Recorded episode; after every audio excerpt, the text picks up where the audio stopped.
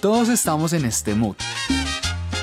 Y como volvemos hasta el 13 de enero, Andrés y yo, Carlos, los productores de este show, queremos adelantarnos a las medias que les van a dar sus tías y regalarles una historia que la verdad está una chimba. ¿Se acuerdan de esto? Nosotros farreando la reduro y un man enfrente en muletas y con pedialite. O sea, como ese man la tenía clara de, o sea, no me importa cómo estoy, o sea, no sé cuál es la historia de ese man, pero llegó al estéreo así y, y llegó con todo para quedarse, marica. Allá adelante con las muletas y que el pedialite la otra mano, como sí. No, una putería, El man de las muletas se llama Daniel y se preguntarán cómo lo sabemos salió el primer episodio de, pues del podcast y alguien en un momento, no me acuerdo en qué momento, dijo como estábamos ahí parchados, farreándola y aparece delante de nosotros un man con muletas y con pedalite. Yo dije, ese man soy yo. Y pues ajá, nos dio curiosidad saber qué le había pasado, pero antes de eso apostamos. Yo dije, seguro lo mordió un perro. Y pues yo no copiaba tanto con eso. Yo dije más bien que después de ver su cara en Instagram se veía que era farrerito y de seguro se había caído borracho por ahí. Y al final ninguno de los dos le atinó. Así que lo invitamos a que nos contara su historia. No, lo que pasó fue que mm, yo estaba jugando fútbol con unos amigos. Obviamente una jugada ahí se me barrieron, me volvieron el pie mierda, fui a la clínica, quinto metatarsiano hecho mierda y en ese momento automáticamente, o sea, lo primero que me dicen cuando, lo primero que pensé cuando me dijeron, te partiste el quinto metatarsiano, fue, fue puta el Picnic. Lo chistoso fue que no solamente fue el Stereo Picnic, sino que también yo me graduaba y, como a los dos días era el Stereo Picnic. Entonces me tocó graduarme con muletas. Yo pasé a recibir el diploma y me aplaudían como bravo campeón. y mi papá ya como lo logró, así sean muletas. Y yo después empecé a pensar como, bueno, ¿qué hago con el Stereo Picnic? Porque obviamente el muletado, pues uno sí lo alcanza a pensar como voy o no voy. El tema es que para Daniel el FBX era algo muy especial, porque venía Arctic Monkeys y pues esta era su banda favorita. Así que después de llevar un mes enmuletado fue al médico a hacer lo que cualquiera hubiera hecho en su momento. Estuve en, la, consulta y le pregunté al ortopedista como, no, es que tengo pues un evento. tengo un eventico de unos tres días allá en Briseño. Necesito saber si, si puedo ir al, al estereopícnico, ¿no? Y el mal me dijo, vea, de poder pueden, obviamente no hay ningún problema ¿El cuál es el riesgo? Pues el riesgo es que usted lo empujen o alguna mierda y pues se vuelva a refracturar y pues es otro mes así y probablemente ya no va a ser con, con félula, no lo vamos a tener que movilizar, sino que pues ahí ya la vaina va a ser que le vamos a tener que operar, le vamos a meter un tornillo literal y usted va a tener ahí por el resto de su vida.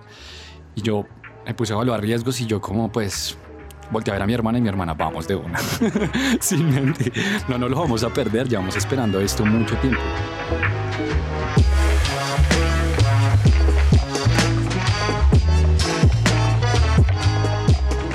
Yo me acuerdo que yo dije como, no, este es el festival de mi vida, entonces yo no puedo ir en, en muletas. Le dije, no, me voy en bastón como todo un señor. Entonces mi hermana dijo, como no, si te vas, te vas con el bastón del abuelo. Y yo, listo, no, esto, ya voy seguro. Y mi hermana me dijo, ¿estás seguro? Eso es una mala decisión. Y yo le dije, no, vale culo, yo creo que, pues, o sea, ¿qué podrá pasar? ¿Qué diferencia hay? Pues, ¿qué tan buena idea es tener el pie roto y llevarse un bastón en plena época de lluvias? A un festival en donde al final del día hay más lodo que pasto. Nada puede malir sal.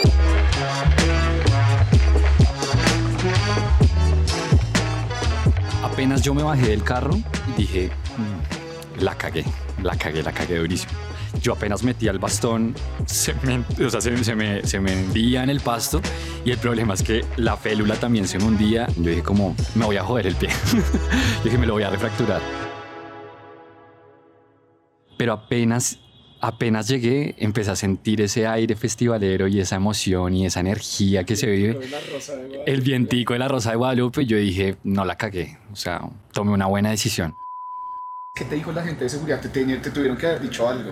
¿O te dejaron pasar los otros días igual? ¿A lo bien te dejaron pasar? Se reían, se reían, o sea, como que me valía la boleta, era como, hágale papá, vaya, vaya con Dios. Dios conmigo, que contra mí. que se vea, que se vea todo el mundo con la mano bien arriba. Eso es familia.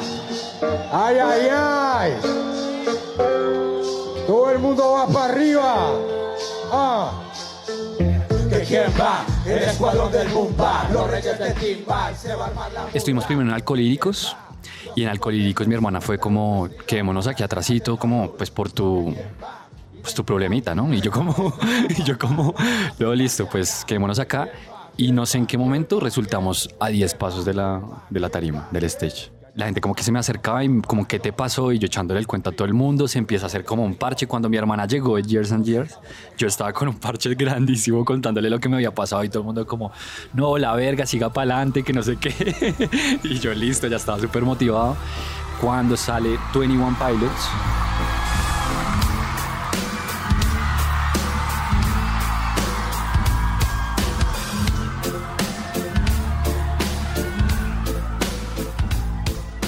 apareció un man, creo que se llamaba Felipe y era de prensa. Donde quiera que esté Felipe, le debo una porque el man llega y me dice, oiga, bueno, ¿usted qué le pasó? Lo, lo mismo de todos, ¿qué le pasó? Todo el cuento. ¿Usted sabía que hay una tarima ya donde usted lo dejan entrar por estar así? Y yo como, no, no tenía ni idea. Pues sí, la de prensa iba a estar ahí al frente de 21, Pi- de 21 Pilots. Y entré y me di cuenta que no era solamente yo el loco, sino que había un parche deliciados, el hijo de puta. y literal, era como, no, ¿y usted qué le pasó? No, marica, los ligamentos cruzados. Y yo, no, no, jugando fútbol. Y el otro, no, marica, yo estaba por allá, yo no sé qué. Y ese fue mi parche prácticamente todo el Stereo Picnic. Si tú me preguntas un momento en el que se me olvidó por completo que yo estaba en muletas y que estaba lisiado, fue ese momento. Y aparte la energía y ver las otras personas que estaban igual que yo. Y hay una historia bacana y es que llega una persona en camilla con oxígeno y lo ponen al frente de 21 Pilots. Eso me marcó un montón. Lo pone al frente de One- de 21 Pilots y mi hermana, que es una cotorra igual que yo, creo que se les hizo al lado y les empezó a preguntar que, pues como que el qué. Y le, le dijeron algo así como que a él le quedaban probablemente un, uno o dos meses de vida y que su sueño era ver 21 Pilots. Y, y ahí dijimos como, esto es, o sea, esto es un sueño, esto es un sueño para, para muchas personas, no somos los únicos. Y después de haber muleteado dos días enteros por todo el parque de golf de Briseño, por fin había llegado ese momento que Daniel tanto había esperado. Thank you very much, everybody. Arctic Monkeys here, wishing you a good night. Thank you. Muchas gracias, por favor, to all of you, and all of you, and all of you, and all of you,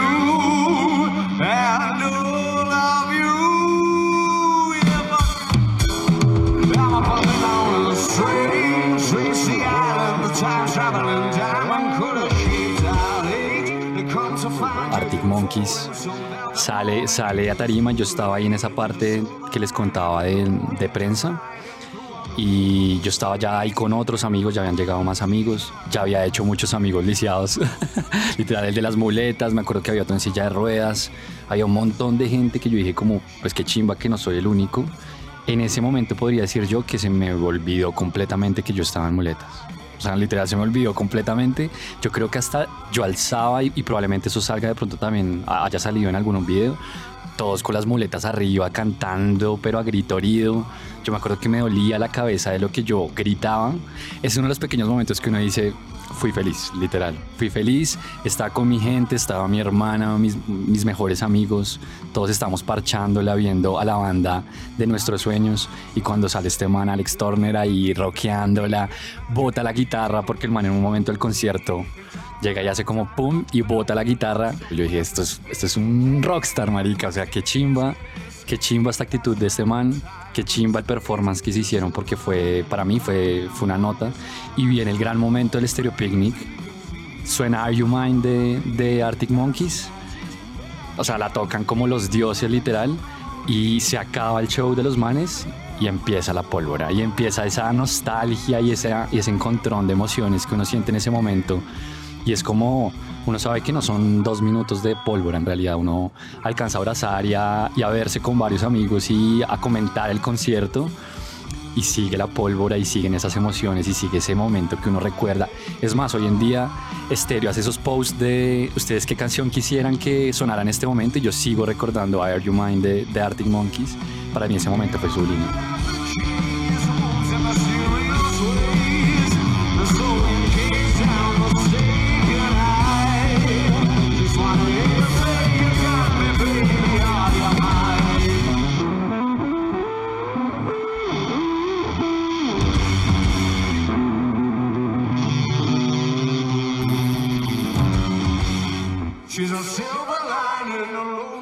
Llego a mi casa, literal me acuesto mamado, mi mamá tranquila porque el Stereo Picnic se había acabado y yo prácticamente no, no fui persona. Yo creo que pues durante los tres días siguientes a Stereo Picnic me acosté, pero como que no, todavía no procesaba lo que acaba de vivir porque vivir el Stereo Picnic de por sí es una nota, vivirlo como lo viví yo en muletas pues es otro cuento porque es como te dices a ti muchas cosas también, ¿sabes? Como que la próxima vez que tú te vayas a decir como, no, ni por el putas no puedo hacerlo, qué riesgoso, tú vas a decir como, no, pero puede que valga la pena.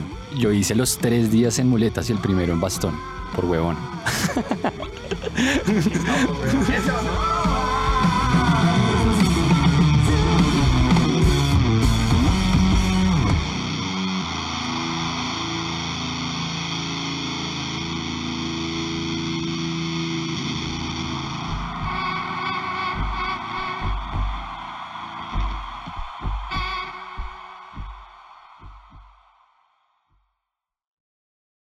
Mis queridos amigos y amigas, un saludo muy especial. Mi nombre es Alejandro Marín, invitándoles muy especialmente a que abramos juntos el año descomponiendo un poco el espíritu del madrileño de ese tangana que viene para Stereo Picnic, para que lo veamos en vivo y lo entendamos desde la música. Así que nos escuchamos en el podcast muy pronto.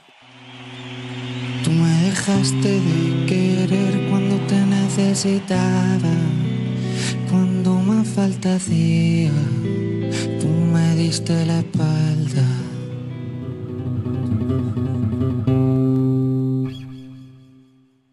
Esperamos que les haya gustado y se hayan reído con esta historia. Pásenla bueno en estas fechas. Nos vemos en enero. Chao.